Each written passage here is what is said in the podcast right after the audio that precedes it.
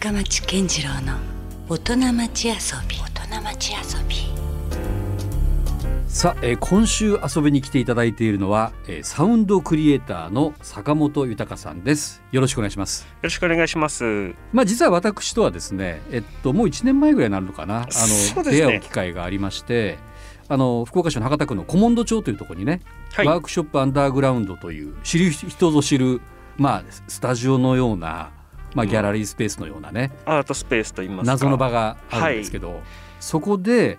ちょうどあのサウンドインスタレーションというかそういうイベントをやられてる時に僕はたまたま行って出会ったそうんですね。うんその時その場所のまあこけら落としと言いますか、はいい一発目のアーティストとして僕がフェチャーされて、うんまあインスタレーションをやらせていただいてパフォーマンスをしてっていうところにまあ深町さん来ていただいて、まあその時にちょっとお話をした時にまあなんか仲良くなってそれからまあこの1年何回か会う機会があったんです。ねはいい。やもうその時のね最初のまずファーストインプレッションというかインパクトが結構強かったです。あそうなんだっですね。てそのいわゆるまあもちろん音楽イベントは本当あまたありますけども、はい。坂本さんのアプローチというのは、まあ、かなりそのなんだろうな、まあ、もちろん今から坂本さんご自身に語っていただきたいところでもあるんだけども、はい。音がこう降ってくる感覚？うんうんうんそうです体ね。浴びるような感じ？はい。そういう何かね独特の何か、うんあのまあ、アンビエントな雰囲気もありうん。でちょっとこうまるで、えー自然の空間に入ったかのような錯覚にも陥るようなはい。そういう体験をさせてもらったのであなんか面白い人だなっていうのがまず最初の印象でした。ありがとうございます。うん、でいろいろそこで話をしたところいやはい実は、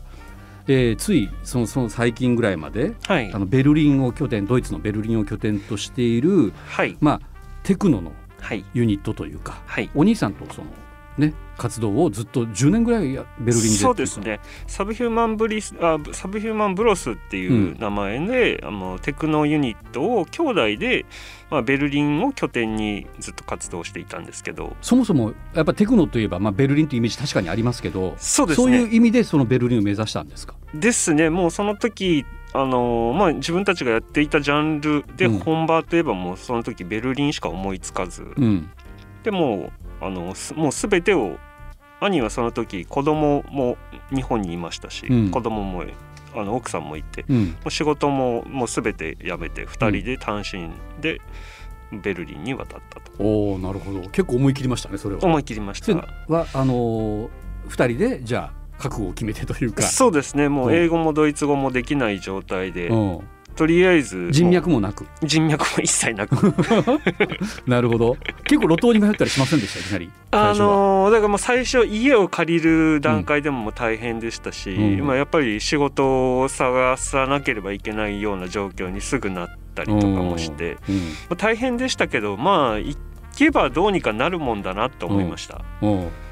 でなんとかなったんですか？なんとかなんとかなりましたね。ああのまあ、たくさん日本人がいて、まあ、コミュニティみたいなものもあるので、うんまあ、言葉が多少不便なとこはあっても、まあ、いろんな人が助けてくれたりとかっていうのもあって、まあ、なんとか生き延びれました。やっぱりそのね印象的にはその英語圏よりもちょっとハードル高いイメージありますもんね。そうですね。今でこそもう英語だけで住める街みたいな感じの印象になっているんですけど、うん。僕が行った頃はもう本当にドイツ語がないと無理な街で、うん。まあ、ビザを取得するのにもドイツ語が必要だったのでうん。でまあ僕も兄も中卒なので、うん。あの一気に2人で英語もドイツ語もっていうのはまあ無理だと、うん。なんで僕はドイツ語、うん。兄は英語。役割分担して。役割分担をしそれても面白いね。えでも僕は、えードイツ語ドイツ語だけを専攻して勉強して、うん。でまあ学校にまで通ってまあドイツで通って、うん。もうドイツ語はもうある程度なんだあっちで一回就職しちゃったぐらい普通に喋れるんですけど、どのくらいで習得できるんですか？1年ぐらいである程度喋いるなやいやいやいや結構やっぱり僕の場合は5年ぐらいかかりましたかね。やっぱそのくらいかかりますよね。一つの言語を学ぼうと思ったらね。ですね。もうナチュラルになんか何も考えずこう自分の中で翻訳をせずにうん。こう、ドイツ語だけで喋れるようになるのにやっぱ56年かかって、うん。まあでもこっちに帰ってきてもう使う機会がなくなったので忘れちゃったんですけど、ね。あ、それはやっぱありますよね。喋る機会がなかったらどんどんね。忘れちゃいますね、うん。しかしでもどうですか？その音楽コミュニティみたいなものにはスムースに入っていけたんですか？うんそこがまあなんか僕の性格みたいなところもあって、そんなにうまくは入り込めてはないんですよ。うんうん。まあ、っていうのもやっぱりこうもともとあっちでギャラをもらってプレイしていたので、うん。でこっちにこう一時帰国とかしてる時はうん。一応ガイタレみたいな扱いでギャラをもらってたんですが、ベルリンからこう帰ってきたアーティストみたいな。ですね、うんでもこっちにまあもう住んだ時点でこっちのアーティストと全く同じところにホイッと入ることになるので、うん。まあ、急にギャラがなくなるんですね。でも僕としてはこう毎回毎回こう4 5 0万の機材をも、ね、うん。組んでばらして組んでばらしてっていうことをやらなきゃいけないけどさすがにゼロでやるわけにはいかないと。うん。なんでまあそこからこう一回 DJ だけにしてみたりとか、うんまあ、なんかいろいろ試しながら、まあ、ある程度音楽コミュニティと関わりながらずっとやってきてはいるんですけど。何年目ぐらいからこう馴染んできたなっていう手応えみたいなのうがーんでも結局馴染めずに今独自のラインを進んでるんだと思います。あ結局まだそんなに溶け込めずに、うんですね、うまあ一応クラブシーンと関わりを持ちながら自分もレギュラーという形で長崎の人たちと一緒にやらせてもらってはいるんだけど。あ日本に戻ってきてからはね、うんですね。はい。うん。でもなんかこう福岡とかの、まあうん。音め音楽のよいわゆるクラブシーンとかっていう人たちとなんかこううまくこうずーっと関わり合いを持ちながらその中でこう頻繁に自分の活動を増やしていくということはまあできなかったんですね。うんでまあそこから多分自分はアート路線の方に独自に行って今独自の路線で開拓をしていって、まあ、自分の場所を自分で作っているような状態ですね。やっぱりその音楽性っていうのはその環境に左右されたりやっぱする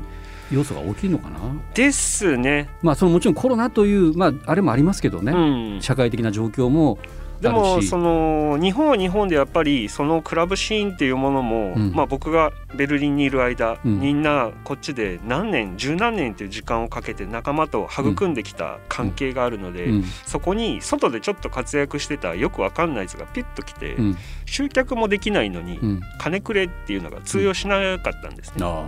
まあもうでも単純に考えてそうだとあ思うんですよ。うん。でももう仲間でぎっちり固めてそこでこう大きくしていったシーンにそこにはそこのコミュニティがそこにはそこのコミュニティがやっぱりあるので、まあ、そこに急に後から入ってきて、うんもうみんなよりねそこそこキャリア外でキャリアがあるから金くれっていうのは、まあ通用しないのはまあなんとなく分かっていたので、うん。まあもうそれお金をうんもうくださいっていうのはやめてまあチャンスがあったら一応出るようにはしてるんですけど、うん。まあ、なかなかそれでもこうアート系のイベントとかだとちゃんとギャラをもらってやったりとかしてるので、だからギャラが出るとこと出ないところの差っていうのがまあ大きくて、うん。まあなんかあんまりそれをこう表にまあ出すのもあれなので、うん。まあ、結局なかなかこううんそっちのクラブシーンの方にこうアプローチできずに、うん。まあ自分は自分の出番を自分で作るってないるほど。う感じそれはもうで自分で作るしかないみたいなことも、まあ、背景にはありますね。すね。うん。なるほど。あのどうでしょう。あの、まあ、ちょっともう少しこうベルリンの話もお伺いしたいんですけど、はい。なんか僕らからすると日本よりもその文化度が高いっていうかねすごい国もそうだしそうですね。そういうものに対して理解が非常にこう深いようなイメージもあったりもするんですよ。はい。で実際そういうことってやっぱ感じることってありますか？ベルリンで。それはもう多分あると思います。僕らみたいな全然食えてないアーティストですらちゃんとアーティストビザというものをもらってでその、のアーティスト活動をしてちゃんとそれで税金を納めてうん。でそれでまたビザを取得したっていうその一連の流れで僕らはちゃんと社会の一員としてアーティストをやらせてもらったっていう自負があります。なるほど。なので僕はアーティストとして社会と一緒に共存していたってドイツで思ってるんですけど、うん。こっちに来た瞬間それがプツンと切れてアーティストと社会が完全に隔てられていると僕は感じたんですね。うんなので僕はやっぱりそういう日陰で仕事をするというよりかは日の当たる場所でちゃんとうん。仕事をしたかったしアートでどうにか食っていたい生きたい自分の好きなことで食べていきたいっていう気持ちがあったのでちゃんと自分はなんだろう日の当たる場所で仕事ができるような動きをしていこうとしています。やっぱその格差はやっぱりそう感じるわけですね。じゃあベルリンとそうですねという間ではね。クラブシーンだと、うん、なかなかそういうこう、まあ、る特定のこうもうやっぱりそこもこうなんですかね。もうずっとクラブシーンでこうずっとやってきた人たちの日本でのキャリアっていうのもありますし、うんで僕はもうベルリンにはキャリアあるけどこっちにはキャリアがないのでもう本当にそこはもうゼロからのスタートだと思ってもう今一からやっていってるんですけど。なるほどね。だから日本でもその例えばダイバーシティねい。わゆるこう、はい、そう多様性だあとインクルーシブみたいな言葉は踊ってるけれども、うん、まあ実際なかなかそこのじゃあこう肌で感じれることがねフェルリンはすごいですよ。だからそういった意味ではそういうアンダーグラウンド系のアーティストに対しても非常にこうそうですね。ね受け入れ体制がしっかり整っているような話ですよね。今の話だと。アーティストにこうクラシックのアーティストでも、うん、クラブミュージックでも別にそこにアーティストとして差はないです。もうそこは並列というか。並列です。平等であると平等に見てもらえてます。なるほどね。そういうことですよね。でまあ実際どういう活動されてるかっていう話がまだねお伺いできてないんで、僕はその、うん、音楽の商業音楽の今の在り方っていうものにも疑問を持ち出しまして。もうこのなんか枠の中で何かをするのが僕には向いてないと思ったので、うん、僕はなんか独自のやり方をやろうと思って、うん、音楽ではなく音を作った使ったアートみたいなものを自分で作って、これを何か別の広げ方をやろうっていう、まあ今模索をしてるところですね。なるほど、でそれでまあ Synthetic Virtual Nature Soundscape っていういわゆるまあちょっと新しい技術なんですが、その音のまあ、耳に入ってくる聞こえる情景を全てシンセサイザーでゼロから作っていくっていう、うん、まあ、サウンドアートになるんですね。まあ、例えば、ね、まあ、波の音だったりとか虫とか風の音とか川の音とか、うん、本当に自然が発する音っていうものを電子音で一から構築していくそれがちょっと私もびっくりしたんです。だってパッと聞いた感じではもう全くその自然音なんだけれども、はい、話をお伺いするとこれは実は人工的に作られた音って聞いてそうなんですね。マイクをまあ一切使わずにシンセサイザーだけで作るっていうところがまあ僕の特徴なんですね。ぶっちゃけそういうなぜそういう面倒くさいことを あえてやられたんですか？うんただただまあそういうことをやってみたいと思って っていうもう本当にそれだけなんですけど。先日のですねあの須崎のえー、テトラで開催された、まあ、いわゆるサウンドインスタレーションといいますかサウンドスケープのイベントだったんですけどもあれもねちょっと独特でしたよね。スピーカーが天井からいろいろ無数に吊りされてもいるし、はい、壁の壁面にもあれ全部でスピーカー何個ぐらいあったんですスピーカーを28個。28個。まして。でそこに今自分の作った波の音とか鳥の声とかセミの音とかがずっと、まあ、360度どこから音が鳴ってるかわからないような感じで、まあ、音に包まれるっていうようなインスタレーションで、まあ、昼の12時から10時までずっと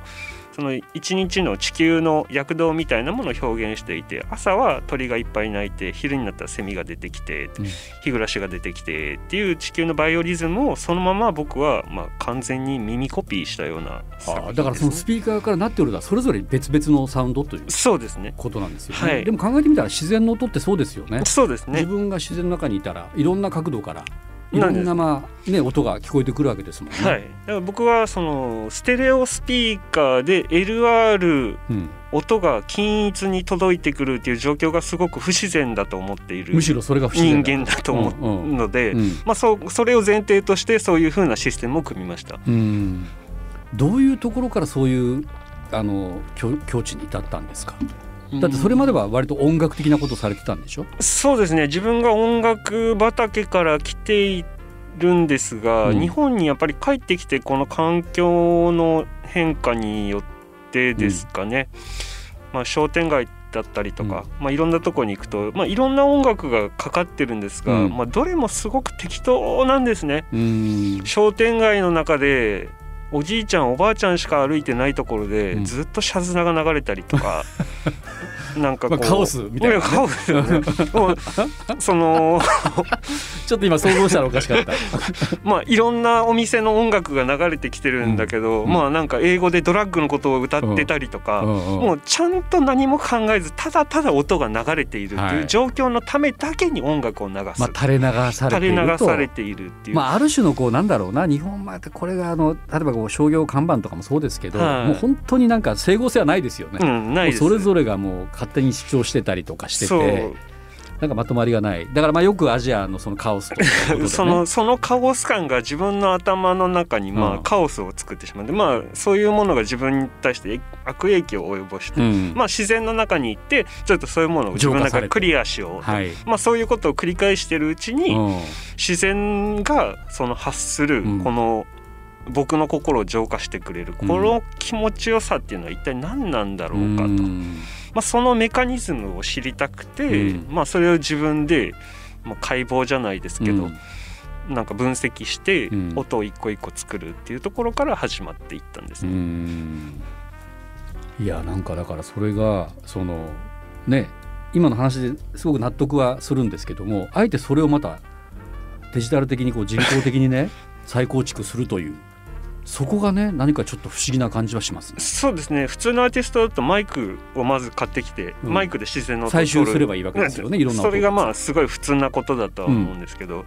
もうかれこれ20年ぐらいもういろんなジャンルまあ、ヒップホップだったりとかうん。エレクトロニカ、いろんなジャンルをやりながら、うん。ずっと僕はシンセサイザーで音を作るっていうアーティストを続けてきたんうん。です、なのでそこは絶対にぶらしたくなかった。譲れなかったとそこは。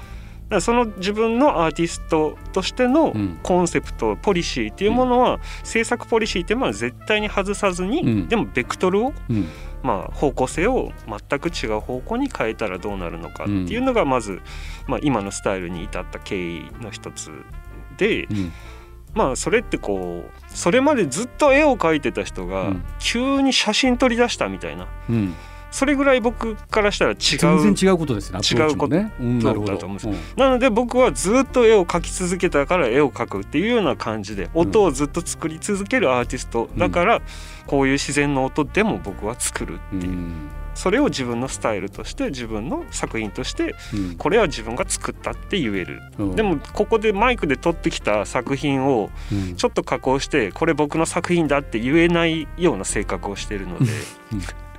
なので僕は自分でこれは作りましたっていうために作ってるみたいなもんです。なるほどね。いやしかもですよ、まあ、よく最近はそのサンプリングだそのループだみたいな感じでね、あるまあ小節単位でそれがこう繰り返されていくようなトラックだったり曲だったりするんだけども坂本さんのアプローチしてるものっていうのはある意味こうもう無限というか同じものが二度と繰り返されないような、そうですね。そういう世界観ですよね。そのループっていうものを極端に嫌うので、うん。まあ、ミニマルでうん。ほぼほぼ同じように聞こえるんですがずっと変わり続ける、違うもの いやでも本当はさそこも誰も気がつかないんですよ。気づかきっと。気がつかないですよ。同じでも気が仮にそれがつかないです、5分の一つのスパンをねねえ。ループしててもあ今また一周したとかははい。音楽じゃないから気がつかないじゃないですか、でもあえてそれもあえて避けた。24時間ずっと変わり続ける音っていうものを作りたい。やっぱそれもより疑似自然に近づけたかったですね。自分がその自然から受けるもうそのなんだろうな。うん。しなその僕はそれをこう自然に行って例えば滝の音とか波の音とかを聞いてて、その時自分が時間の感覚っていうものから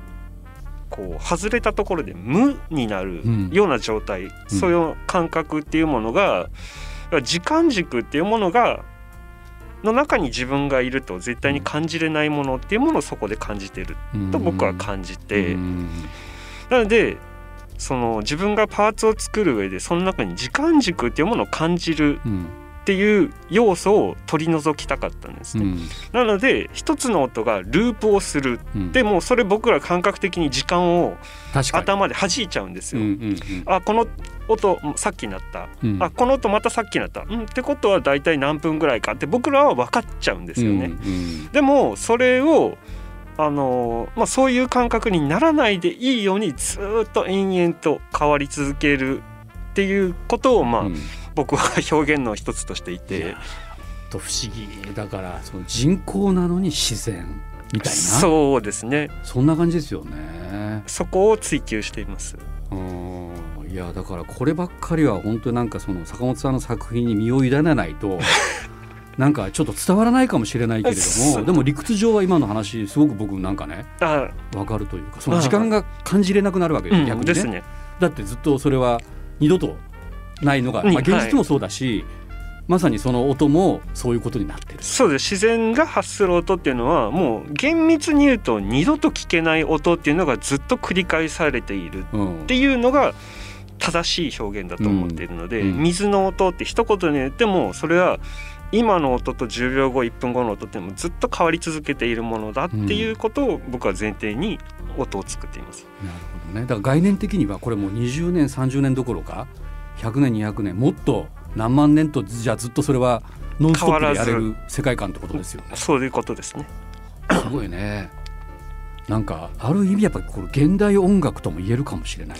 そうですねだから僕の中ではもともと音楽のつもりで作ろうとしたんです。うん、でそれがこうどんどんどんどん詰めていくことによって、うん、音が自然の音に近づいていったんですよね。うん、まあ、結局自然の音が発するところからインスパイアをもらってずっと作っていく。でそれをどんどんどんどん作る、もうなんか自然の音なのかフィールドレコーディングの音なのか聞き分けがつかなく自分でな,、なるところまでなんか追い込んでしまって、うん、そしたらもう新しいものが出来上がっちゃっていうか、うん、で自分の中ではミニマルアンビエントみたいなものを作ろうとしたんですが。ミニマルなんだけども無限みたいなね。結局そういう世界観ですよね。これ坂本さんもねあれやなもうもっとこう今後世界にやっぱ行くべきですね 改めてねもともとベルリンで活動されてたかもしれないけど、はい、まあ、今またね日本に拠点を移されてここからまたちょっと世界に広げたいですね。そうですね。だってこんなことやってる人いないでしょ世界に。いやあのいやまあどっかいるんじゃないですかね。あそうかまあそら、知らないだけでね。まもう僕だけってことはないと思います。僕だけってことはないと思うんですけど、でもそのまあ20年くらい前にドイツのアーティストで、うん、そういう同じようなアプローチをしたアーティストがいたんですよ、うん、そのジャングルの音を、うん、あのシンセサイザーで作ったりとか。なるほど。ゴビ砂漠の音をイメージしてシンセサイザーで作ったり、やっぱ坂本さんみたいな人がいるんだや世界いたんですよね、うんうん、ただその人は音楽として、まあ、アルバムとしてリリースをして、うん、そこに別に文脈もがあるわけでもなくただ音楽作品としてのそういうアプローチだったので、まあ、やっぱりそこでこう消えていったんで音楽はもう情報がやっぱり多いので、そういうものがどんどんどんどん流れていって消えてしまっちゃったんですけど、うんうん、僕は今それに理由付けをちゃんとして、コンセプトとテーマを決めてアートに昇華した上で別のなんか手法で広げれば多分このアプローチ、コンセプトっていうのはちゃんとした何かしらの形になるんじゃないかと今思ってるんですね。いやまあ要はジョン・ケージでさえですよ、はい、あんな iPod とかに入るわけだ、うん、そうですよね でも坂本さんの作品はもうそれさえ拒むというか。それさえ拒んでますね。ね。それがちょっとすごいなって今改めてそれをどういうふうにこれからちゃんとこう形として落とし込めるのかっていうのが まあ僕の課題なんですよ。なんか末恐ろしいアーティストだな思いましたけど。だからもう本当ねあのよくミュージシャンのこともアーティストって言うけども、はい、坂本さんこそそのアーティストにちょっとふさわしいかもですね。領域がもうあんまりこう限定されてないから。そうですね。僕はもともとミュージシャンとかコンポーザーとか名乗ってたんですが、うん、なんか気づいたらいやこれは多分アーティストだなって自分でも思うようになって、うん、まあ多分自分がやってることは多分アートなんだろうと思ってます。かなりそれになんか一致してるなと思いましたけどね。さあ今後ねもし坂本さんの作品に触れる機会が、はいどこかであるとしたらなんか直近でなんかないですか、はい、えっとですね8月の、えっと、6日に長崎のクラブベータというところで、はい、えっと、僕が定期的にこれフラワーというイベントやるんですが、うん、その時、えっと、即興でのテクノのパフォーマンスになります。なるほど。これはじゃあそのもともとやってらっしゃった？そうですね。僕がずっとやってきたサブヒューマンブロス名義でのテクノの出演になります、うん、はいじゃそのイベントが長崎であると。そうですね、はい、でその次に8月9日にですね、はい、長崎の県立美術館でえー、っとまあこれくしくもね原爆が落ちた日ですよね8月9日。そうですね、まあ、核兵器のない世界っていうのをどう訴えかけるべきかっていうので、うん、えっと、僕とあと今たまたまベルリンの方から日本に帰ってきている誠坂本の2人で、うん核兵器の廃絶を訴えかけるアートイベントみたいなことを今計画しているので、うん、SNS とかホームページの方からチェックしていただいたらと思います。はい、いやまあ長崎からそういうのをアートで表現するっていうのは非常にもしかしたら大事なアプローチかもしれないですね。そうですね、うん。なんか、まあ、ぼ僕たちはアーティストなので、うん。もうなんかこれしかできないからですね、うん。でなんかうん。でもこのタイミングで兄弟2人長崎に揃ってて何かできるんだったら何もかやる。ともとご出身ですもんね。そうですそうです、うん。うん。なんでまあ長崎でこうね原爆の授業とかすごい多分普通のところよりもいっぱい受けてて、なんか核兵器に対してすごく、まあ、なんかいろいろ思うところがあるので、自分たちなりにまうん。あアプローチしてみようかなと。なるほど。